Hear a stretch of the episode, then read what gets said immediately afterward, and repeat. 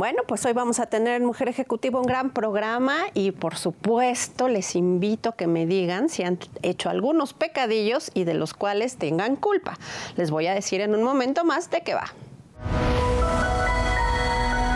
Mundo Ejecutivo presenta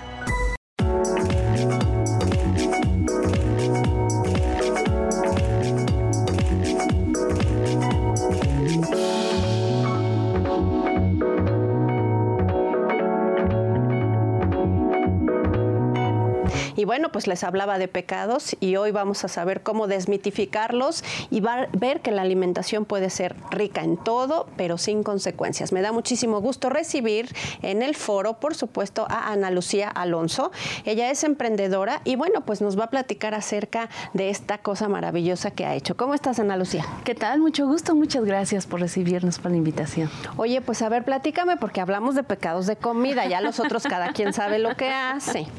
y y, justamente platicábamos de la importancia que es desmitificar el hecho de que el postre no es malo ni tienes que decir no. De hecho, me gustaría citar a Paracelso. Paracelso es un médico alquimista de la Edad Media, hace 500 años, y él decía, y tenía una visión muy clara, que la diferencia entre el veneno y el remedio es la dosis. El problema no es el azúcar, el problema es la cantidad de azúcar que consumes y el no entender qué es lo que estás comiendo. Por ejemplo, los almidones, cuando te los comes en tu sangre se convierten en azúcar. Entonces no tiene mucho sentido pensar que vas a comer pan sin azúcar si al final estás comiendo pan. Lo que nosotros hicimos como emprendedores fue transformar la concepción de qué cosa es un pan. De hecho, nosotros no hacemos pan, hacemos Boets. Boets es nuestra marca. Y queremos hacer esa diferencia porque queremos hacer entender que la composición y el sentido del postre es totalmente diferente. En este caso nosotros eliminamos todo el almidón, reducimos al mínimo el azúcar, asistiendo al asunto de la dosis hace la diferencia, y creamos en lugar de eso una pastelería que está, está hecha más básicamente con proteína y fibra. Oye, pero les tengo que decir, porque tiene un aroma riquísimo, huele delicioso. casi siempre dices postre que me va a saber mal, que voy a sentir ese este, ¿no? saborcito raro que dan los edulcorantes, para nada. Y además huele delicioso. El truco es toma la naturaleza como es. Ok. Tenemos que aprender a comer con conocimiento y conciencia. Entonces tú tienes que saber que todo lo que entra en tu cuerpo va a tener un efecto. Bueno o malo, siempre va a tener un efecto. Poner un plato en la mesa es una enorme responsabilidad porque es como un médico que está entregando un medicamento. Tiene que estar consciente de qué va a hacer. No es lo mismo servirle el mismo plato a un niño, a una persona con diabetes, a un intolerante al gluten. Tú tienes que personalizar la forma como toda la familia come. Y como alguien que guisa, como alguien que prepara cosas, tienes una enorme responsabilidad de qué pones en el plato. ¿Qué le estás haciendo? Cuando uno sirve, no sirve alimento, sirve alimento, salud y placer. Y tecnología, que tú eres doctora en biotecnología, por cierto. Y eso, eso me encanta porque aplicaste todo este conocimiento de tecnología, de biotecnología en alimentos. Así es, en la ciencia acostumbramos mucho a quedarnos con nuestras visiones y nuestras pruebas en el laboratorio. Para mí, para mí era realmente importante que eso que hago llegue al plato, a la gente en la mesa, a la gente común en la calle. No que se quede en las torres de marfil, sino que resuelva un problema real de la vida cotidiana. En este caso, esta repostería está pensada para personas intolerantes al gluten, intolerantes a la, a la lactosa y además es libre de harina, o sea, también es útil para diabéticos. Y un factor que para mí era vital era que no tuviera sustancias artificiales. Claro. El cacao es cacao de Oaxaca, la vainilla es vainilla de Papantla. Ok, además ayudando a productores locales, que eso hoy es indispensable, en algo. O sea, sí o sí tenemos que hacerlo. De hecho, la marca es Boet Bizcochería Virtuosa porque queremos abarcar varias virtudes. Uno es apoyar a otros productores. La otra, poner en la mesa algo que se pueda compartir en la familia. Que no pongas un pastel en la mesa y le digas a alguien, tú no. Ese tú no discrimina. duele. No, y sabes que se convierte, incluso en la gente que está a dieta, odio me choca, no lo soporto, yo no, este, y de hecho esto lo deberían de tomar muy en cuenta todas las cadenas restauranteras. Exacto. Qué importante es no diferenciar, sino ofrecer calidad y accesibilidad. Así es, tomando en cuenta además las necesidades de la gente a la que sirves. Aquí tenemos que tomar en cuenta que un diabético, un niño celíaco, tiene un, fuerte componente emocional negativo con la comida. Ese tú no, que todos los niños comen chocolate, tú no, toda la familia come pastel y la mamá que la festejada, tú no, eso no debe suceder.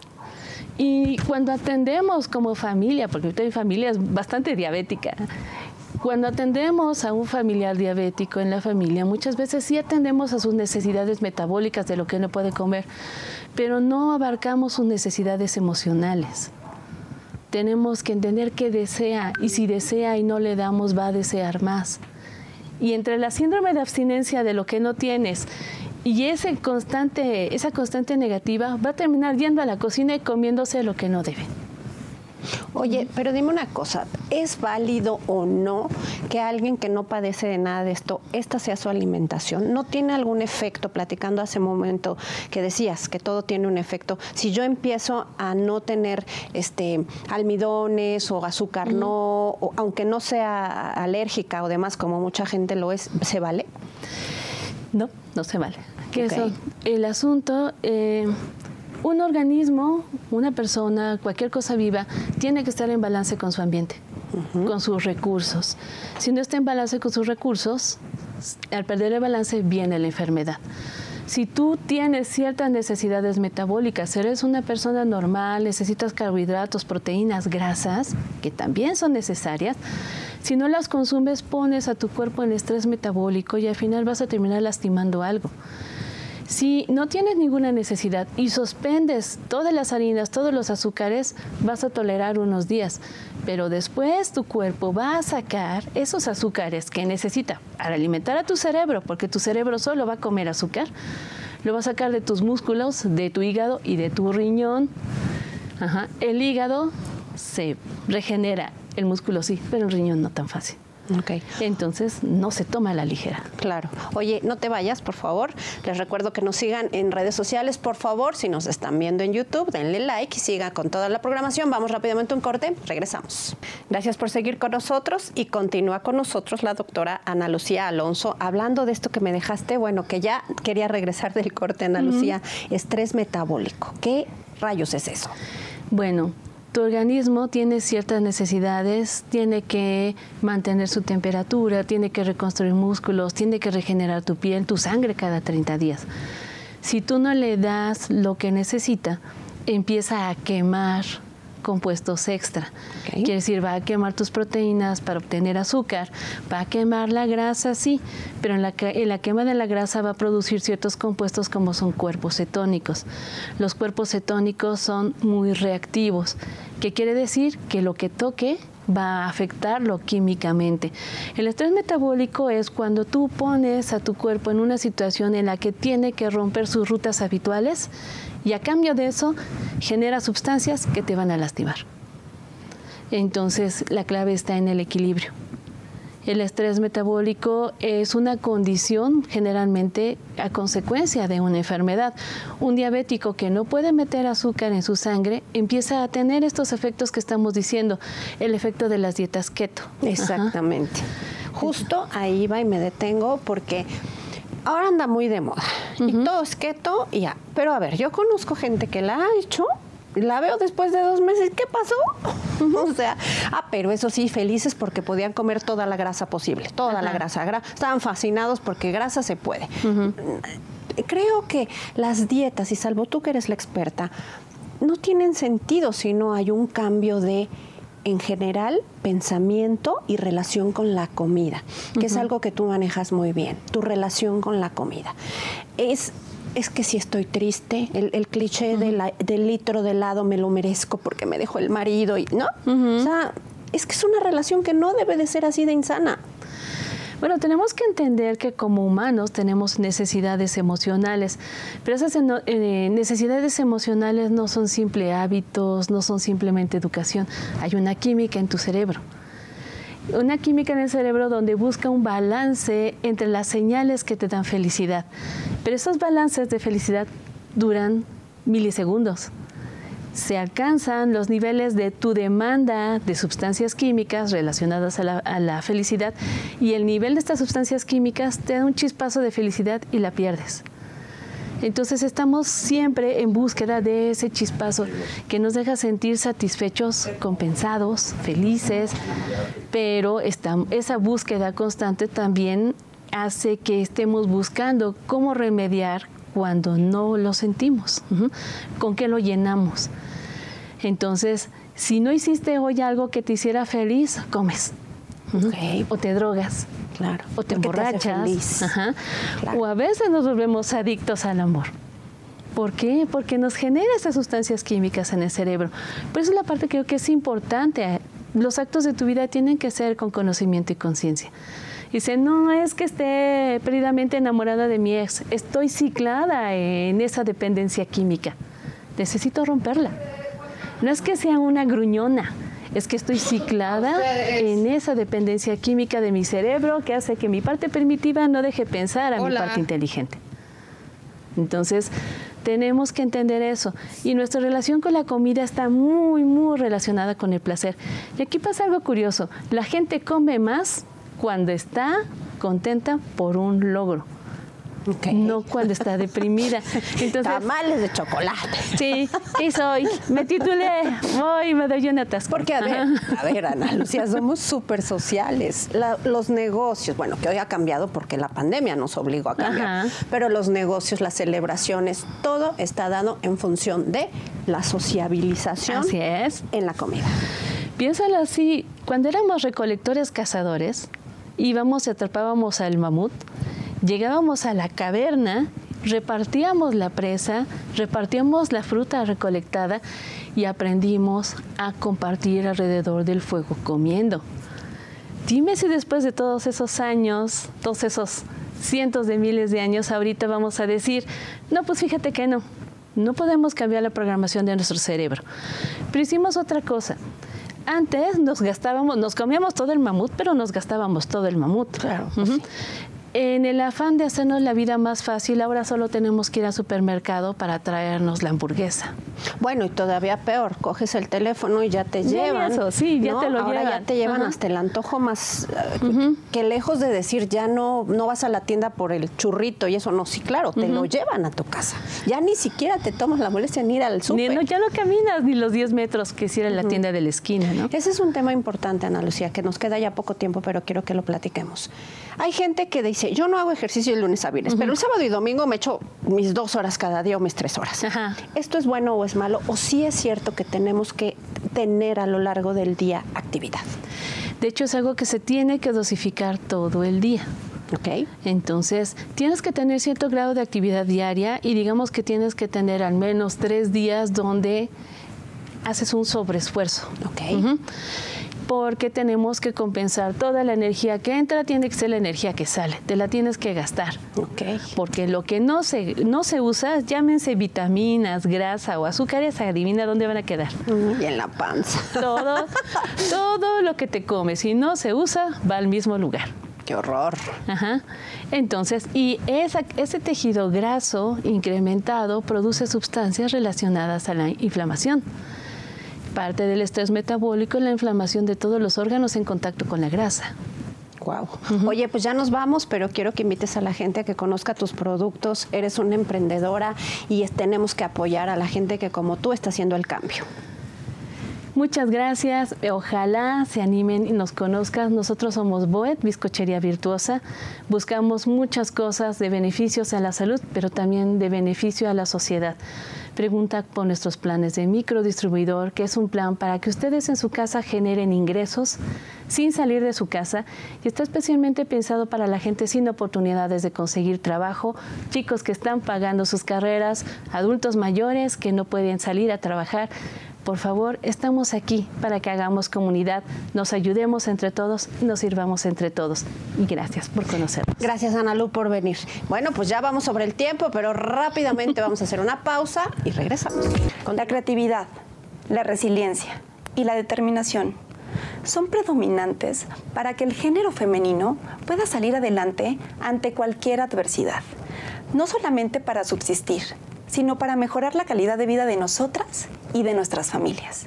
La creatividad nos permite dar solución a cualquier problema.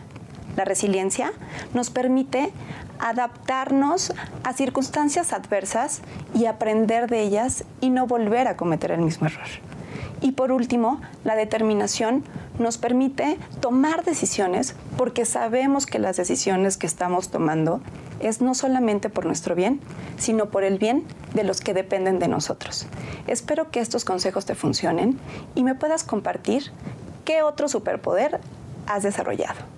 Continuamos en Mujer Ejecutiva y bueno, pues es momento de presentar a alguien que tiene una experiencia increíble en marketing y que está desarrollando estrategias muy especiales de las cuales nos va a platicar. Está con nosotros, ella es Débora.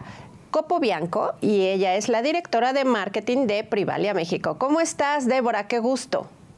Mucho gusto y muchas gracias por la invitación. Muy, muy feliz de estar aquí. Oye, pues hablando de marketing y de Privalia, este eh, outlet de marcas increíbles que ha tenido un crecimiento muy importante en nuestro país, ¿por qué no nos platicas un poquito? Muy bien, pues Privalia ya lleva casi 11 años aquí en México, ¿no? Llegamos en 2010 y este año cumplimos los, los 11 años y siempre, siempre trabajando con marcas del mundo de moda y lifestyle para mujeres, hombres y niños, alguna cosa también de, de hogar, decoración, porque también tiene que ver con cómo nos sentimos en nuestra casa, no también es lifestyle. Y estas marcas grandes y deseadas siempre, siempre con descuentos de ahí de unos 70% eh, por lo general. Y Privale, bueno, viene teniendo una trayectoria muy buena aquí en México, siempre crecemos muchísimo y claro, por todo el tema que, que vivimos en este momento desde el año pasado, pues eso se explota aún más. Entonces realmente fue, ha, ha, sido, han sido meses bastante buenos y bastante, que nos deja bastante contentos eh, en estar aquí. Oye, y bueno, pues eh, tienen además estrategias importantes para lograr que la gente se acerque. Han creado a lo largo de este tiempo, como decías, una comunidad importante.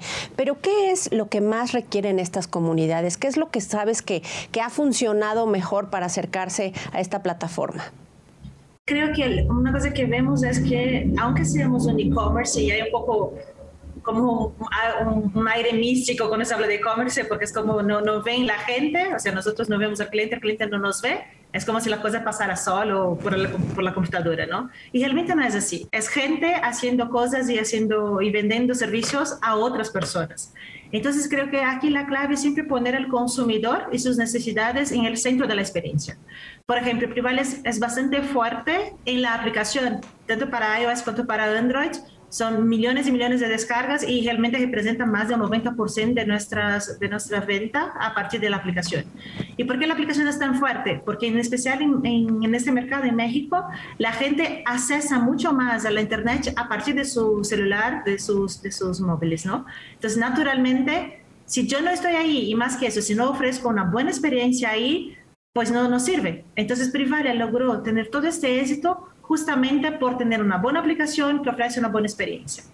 Una cosa que es muy interesante sobre la aplicación y tiene alta sinergia con el modelo de Privalia es que Privalia lo que ofrece son buenas marcas con buenos descuentos, o sea, eso genera bastante oportunidad del cliente.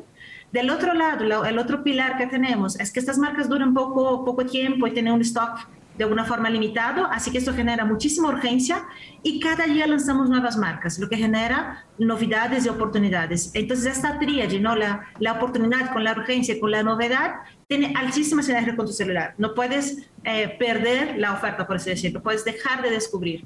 Entonces, esto al final, al tener tu celular ahí con tus push notifications activadas, pues recibes la oferta, sabes que está para ti y ahí puedes entrar y aprovecharlas. ¿Qué cambios notaste desde la perspectiva de marketing, por supuesto, a raíz de la pandemia? ¿Consideras, Débora, que hay un antes y después de la visión del consumidor en cuanto al e-commerce después de, de, bueno, lo que estamos viviendo en la pandemia? Seguro que sí. ¿eh? Y fíjate que ya hace algunos años hablábamos mucho con las marcas que son nuestros partners, ahí que, a que vendemos, de que el mundo es omnichannel, no es el mundo online y el mundo offline, es el mundo online, es nuestra vida, somos la misma persona afuera o en el celular o en, en la computadora, ¿no?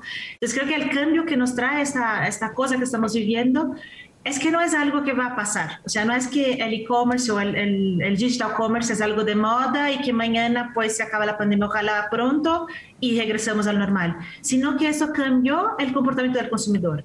Yo creo que una vez que eso se acabe, la experiencia que tenemos que ofrecer a nuestros clientes en la tienda física tiene que realmente ser algo totalmente nuevo. O sea, hay que renovar el modelo como vendemos, porque el consumidor sí va a seguir frecuentando nuestras tiendas, pero quiere buscar ahí algo diferente, una experiencia especial. Si es solo algo que quiere, que necesita de, una compra, de un producto específico, pues lo va a hacer por la comodidad de, de su celular, de su casa, sin tener que perder su tiempo.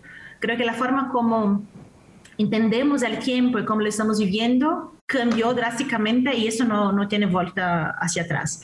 Entonces aquí es algo que viene para, para, para quedarse cambia el comportamiento, el consumidor va a seguir sí comprando en línea, pero una vez que pueda, creo que va como a dotar este comportamiento y sumarlo a su comportamiento anterior y buscando ahí una mejor experiencia, un mejor servicio de, de todos lados, ¿no? Oye, eh, complicado el hecho de que ahora los consumidores quieran, eso sí, muy exigentemente que se entreguen los productos en tiempo. La logística juega en este sentido del e-commerce un, pues un papel determinante. Seguro que sí. Y es fundamental aquí no solo entregar, entregar en tiempo, entregar rápido, sino que cumplir con la, con la fecha. Es mejor que yo te diga que te voy a entregar, no sé, en tres días y te, y te lo cumpla que te digo que voy a entregar en un día y no te entrego, ¿no? Entonces aquí sí hay que seguir cuidando la experiencia del consumidor y hay mucho desarrollo y muchas oportunidades en ese sentido en la parte de las mensajerías, de las paqueterías, de cómo podemos mejorar esta experiencia que el consumidor sea atendido dentro del tiempo, con su producto en estado perfecto, el, el, la, la, forma como lo entregamos también, el paquete, la calidad, el cuidado con, con, al impactar los productos para que realmente reciba bien y tenga una buena experiencia y en tiempo, súper importante. Oye, ¿y cómo lograste combinar esta parte de que eres recién mamá este, y, y, la parte de, la, de ahora el trabajo que se convirtió en algo tres veces más complejo y sobre todo muchísimo trabajo, ¿no? Seguro que sí. De hecho, me tocó, eh, eh, levo ya, soy, soy, brasileña, no levo tres años aquí en México y me tocó eh, empezar la pandemia cuando mi bebé tenía tres, tres semanas. O sea, justo al principio eh, me acababa de, de, integrar a un nuevo grupo, ¿no? Privale pertenece al grupo AXTO desde, desde 2020 y ahí me voy de incapacidad materna y empieza la pandemia. Entonces regreso al mundo laboral, ahí por julio más o menos, que era justo el momento donde se había explotado el e-commerce, o sea, para el e-commerce fue una oportunidad la pandemia porque la gente no tenía eh, otra opción. Y yo con una bebé en casa. La verdad es que la única forma que lo vi posible es con mucho soporte, mucha gente de apoyo de, de mi marido. Aquí no tenemos familia en México, ¿no? Somos solo nosotros y realmente sin su apoyo y, y no sería, sería imposible lograrlo, ¿no? Entonces él me ayuda muchísimo con la bebé, con la comida, con las cosas del día a día. Tenemos una persona que por supuesto nos ayuda también con las cosas de casa y ahí me puedo dedicar, pero intento controlar mi agenda para no sobrepasar las horas. ¿no? Sabemos que el estar en casa se mezcla un poco tu vida laboral con tu vida personal, por así decir, y si no te das cuenta, pues estás a las 11 de la noche, sigues trabajando, ¿no? Entonces aquí intento vigilarme que como 6, 7, pues stop, paro aquel trabajo y voy con mi bebé y le voy a, le voy a cuidar y estar un poco con ella.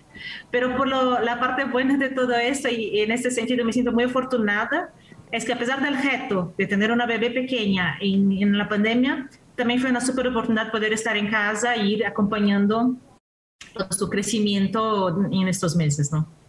Oye, ¿y cómo te ha tratado nuestro país? Me encanta México. De hecho, mi bebé es mexicana y me da mucho gusto de que, de que aquí haya venido y pues, pues, me encanta todo. Me da, me da pena solo porque ahora no se puede salir y quería conocer más cosas, ¿no? Estaba disfrutando muchísimo el turismo, es un país riquísimo, con bellezas naturales fantásticas, playas, naturales, o sea, me, me gustaría estar aquí mucho más tiempo y ojalá pueda para poder disfrutar de todo. Oye, Débora, pues ya nos vamos. ¿Por qué no invitas a la gente que conozca esta aplicación y se una a esta gran comunidad? Claro que sí, pues descarguen la aplicación de Privalia, puedes buscar ahí en las stores por Privalia México o mismo en privalia.com.mx. Les esperamos ahí, el registro es gratuito y al registrarse te da acceso a todas las ofertas. Hay realmente marcas muy buenas, viene el hot sale ahora en, mayo y creo que ahí hay buenas oportunidades de ahorro y de compra inteligente y bueno, les invito, les esperamos por ahí. Que bueno, sin duda ustedes tienen hot sale, pero todos los días. Muchas gracias por estar en Mujer Ejecutiva. La invitación, un, un bonito día. Gracias. Bueno, pues ahí está una opción más para poder comprar seguros y bien y estar a la moda. Vamos rápidamente a un corte. Regresamos con más. Seguir con nosotros y bueno, pues demos una cálida bienvenida y agradecimiento por estar con nosotros a Karina Velasco, esta mujer que bueno, es escritora, conferencista y que además ha dado mucha felicidad a lo largo del mundo con estas pláticas que da. ¿Cómo estás, Karina?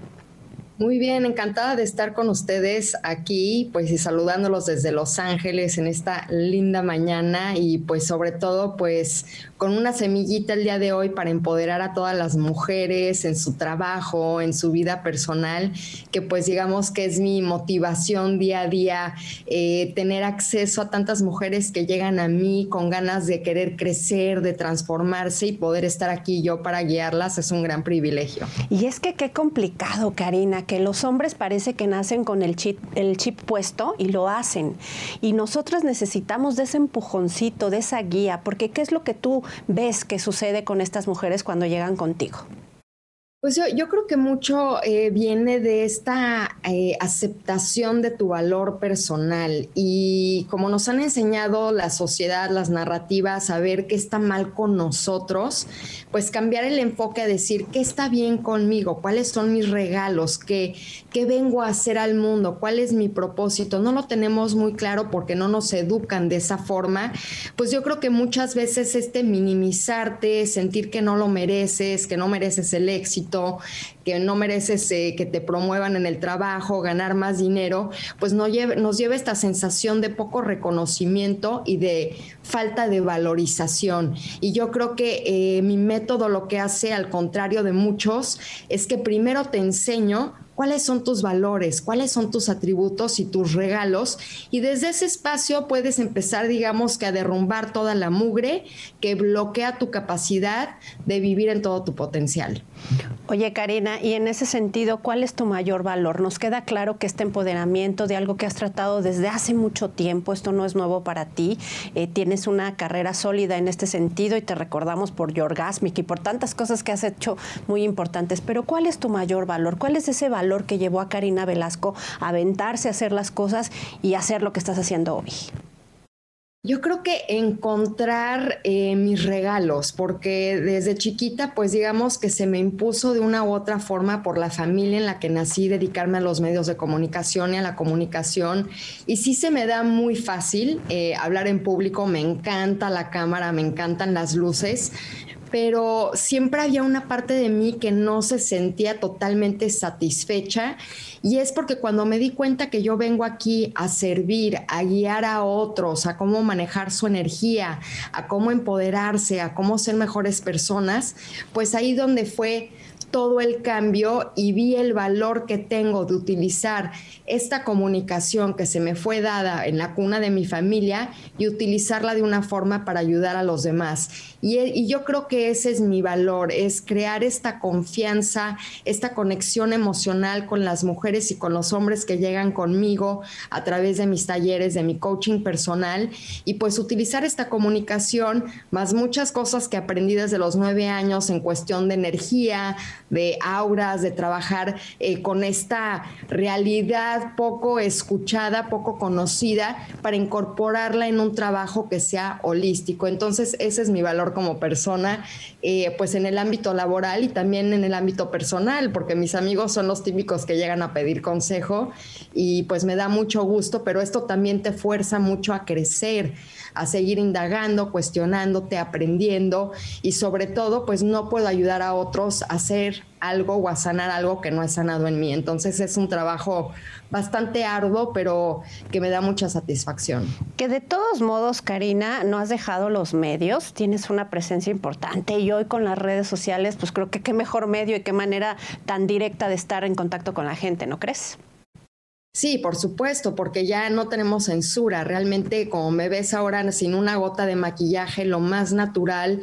Y pues también decidí no arreglarme tanto en los medios de comunicación, porque en realidad yo creo que lo que importa y mi servicio no es acerca de mí, es acerca de esta sabiduría ancestral que he logrado, digamos, que exponerla o comunicarla de una forma sencilla para ayudar a los demás. Entonces, en realidad, las palabras son lo que importan y no tanto eh, mi presencia física. No, pero aparte de que estás guapísima, creo que también la pandemia nos ha enseñado a dejar un poco de lado esa banalidad y enfocarnos justo en lo que acabas de decir y en general en tu método, en códigos femeninos que nos hagan brillar por quienes somos y no por cómo nos vemos. Claro, pero yo creo que no, no se me hace que sea algo banal. Yo creo que es una expresión de quienes somos y muchas veces nos hace sentirnos muy bien arreglarnos.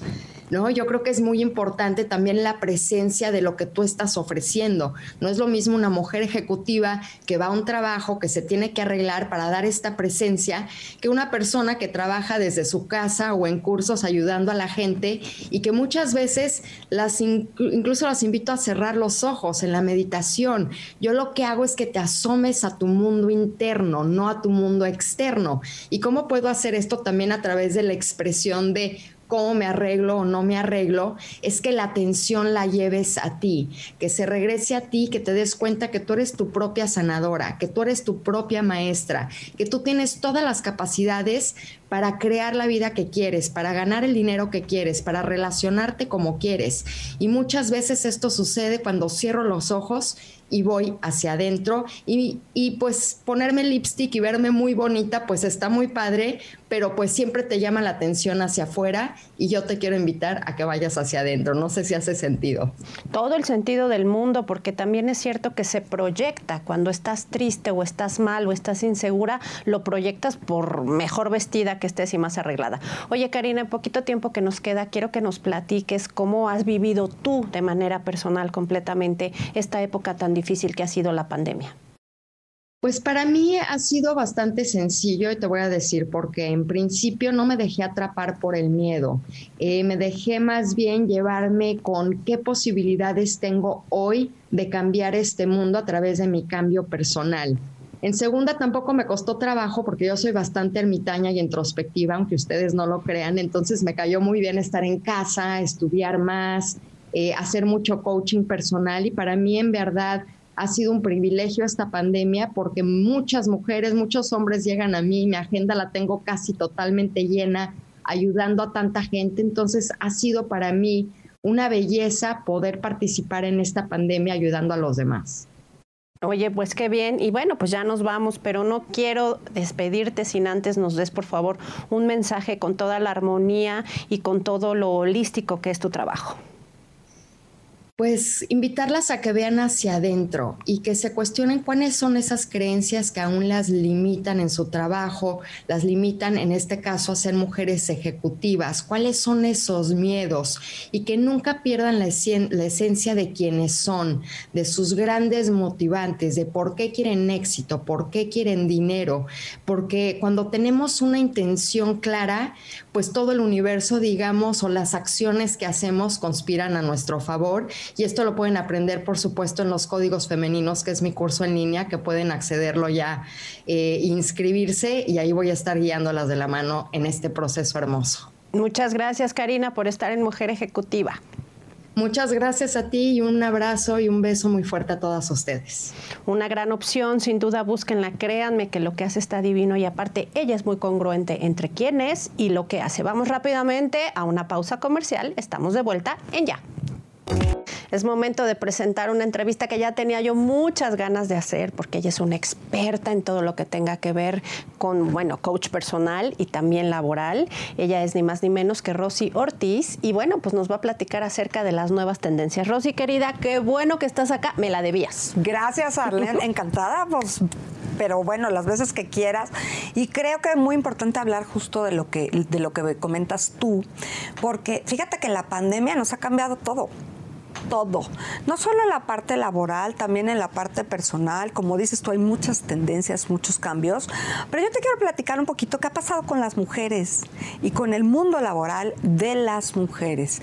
Porque es cierto esto que nos agarró sin prevenir, y hemos tenido cambios muy rápidos, tenemos que adaptarnos, pero es una realidad que han pasado cosas, ¿estás de acuerdo?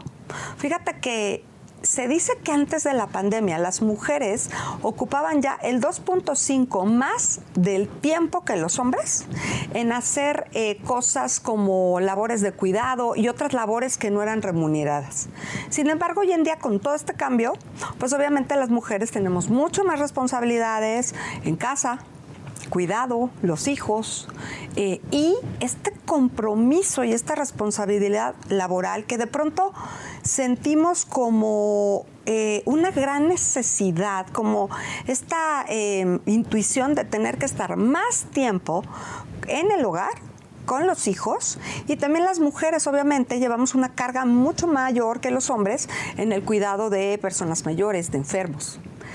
Pero a eso vamos a añadirle todo el compromiso laboral, la responsabilidad laboral, que aparte eh, en este momento pues nos implica una gran eh, disponibilidad y sin horarios. Claro. Porque estás en tu casa, en este espacio. Entonces, cualquier persona y cualquier mujer que nos esté viendo, yo creo que se va a sentir completamente familiarizada con esto. Eh, hay estudios que dicen que el 85% de las mujeres, en un estudio que se hizo, eh, está de acuerdo que tuvo un impacto negativo con toda esta pandemia.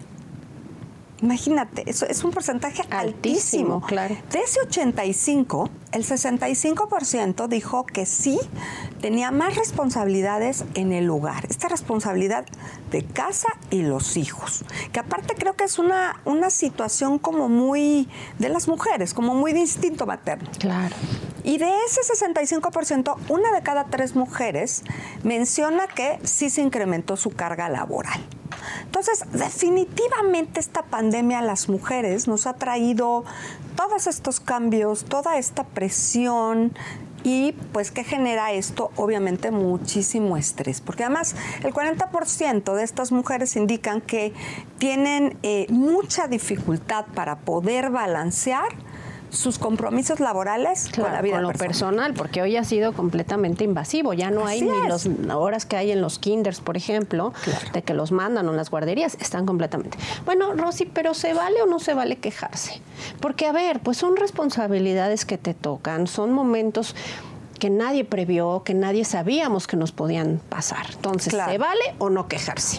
Pues mira, yo, yo siempre digo que tenemos que sacar lo positivo mi visión en este momento es, ya estamos aquí. ¿Nos gusta? Pues no, no nos gusta. A todos nos ha impactado, a todos, y no solo en México, en el mundo entero. Esto que te platico de las mujeres es en México, pero las mujeres en otros países están exactamente igual, a lo mejor con otras condiciones diferentes, pero en esta sensación de pronto de, ¿y qué sigue? Incertidumbre, y yo me tengo que encargar. Entonces, se vale quejarse, yo siempre he dicho que eh, las personas más exitosas y los hombres y las mujeres millonarios, pues no ha sido la primera que les ha salido y en algún momento se han quejado, ¿no? Yo creo que cuando estás en una situación de presión, pues a lo mejor te quejas un rato, te revuelcas un ratito, pero te paras, te sacudas y vámonos, ¿qué sigue? Porque la realidad es que esto no va a cambiar que todo se está transformando y lo que tenemos que hacer es adaptarnos. Si no buscamos esta adaptación, si no buscamos hacer cosas diferentes que nos ayuden a sentirnos mejor, a manejar el estrés, pues la vamos a pasar muy mal.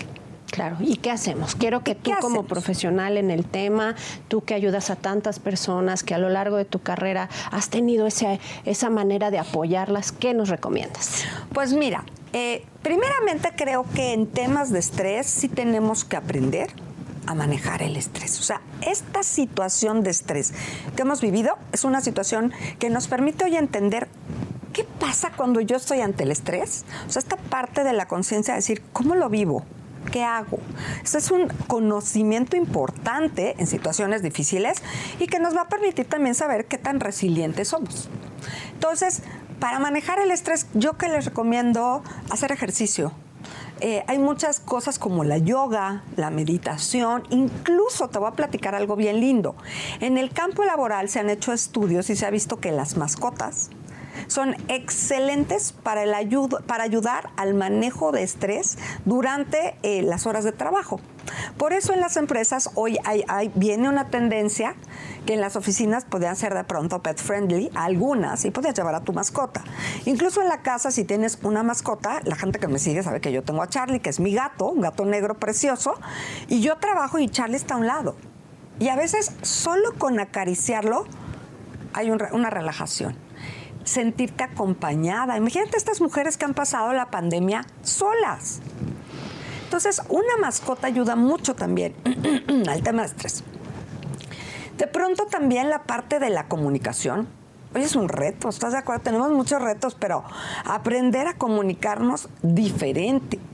Eh, a través de estas plataformas que estamos, eh, pues las tenemos en la mano. Hoy todo está cambiando. ¿Cuántas de nosotras, y te lo pregunto a ti, no hemos tenido durante pandemia que comunicarnos con nuestros familiares a través de otros medios? Y aprender a comunicarnos en el campo laboral, porque no es lo mismo tener a tu jefe o a tu jefa y a tu equipo en una sala, a tenerlos con, con estas pantallas y cómo me comunico. Antes iba a la oficina del jefe, le tocaba y le, decía a mis compañeros, pero hoy no es así. Entonces, el reto de la comunicación es importante. Tenemos que aprender a comunicarnos diferente. Y esto tiene mucho que ver también con la tecnología. La tecnología, estamos en, en una era digital completamente. Entonces, yo os invito a todas las personas que nos siguen que si no están actualizados, es el momento.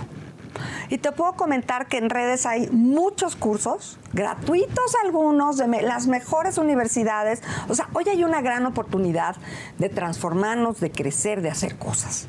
Oye, ya nos vamos, pero pues sin duda que te sigan para todos estos y muchos más consejos y mucha más información. Por favor, invita a la gente. Claro que sí, pues los invito a seguirme en mis redes. Me pueden encontrar en LinkedIn como Rosy Ortiz. Estoy en Facebook también, en Instagram. Y bueno, me pueden llamar al 55 54 54 28 37. Buenísimo, lo vamos a poner en redes. Gracias por venir, Rosy. Gracias a ti, Arlene. Una gran mujer de la que me declaro fan, nuestra querida Rosy. Oigan, y bueno, pues ya nos vamos. Les pido pido que nos sigan en redes sociales. Soy Arlene Muñoz. Nos vemos la próxima ocasión.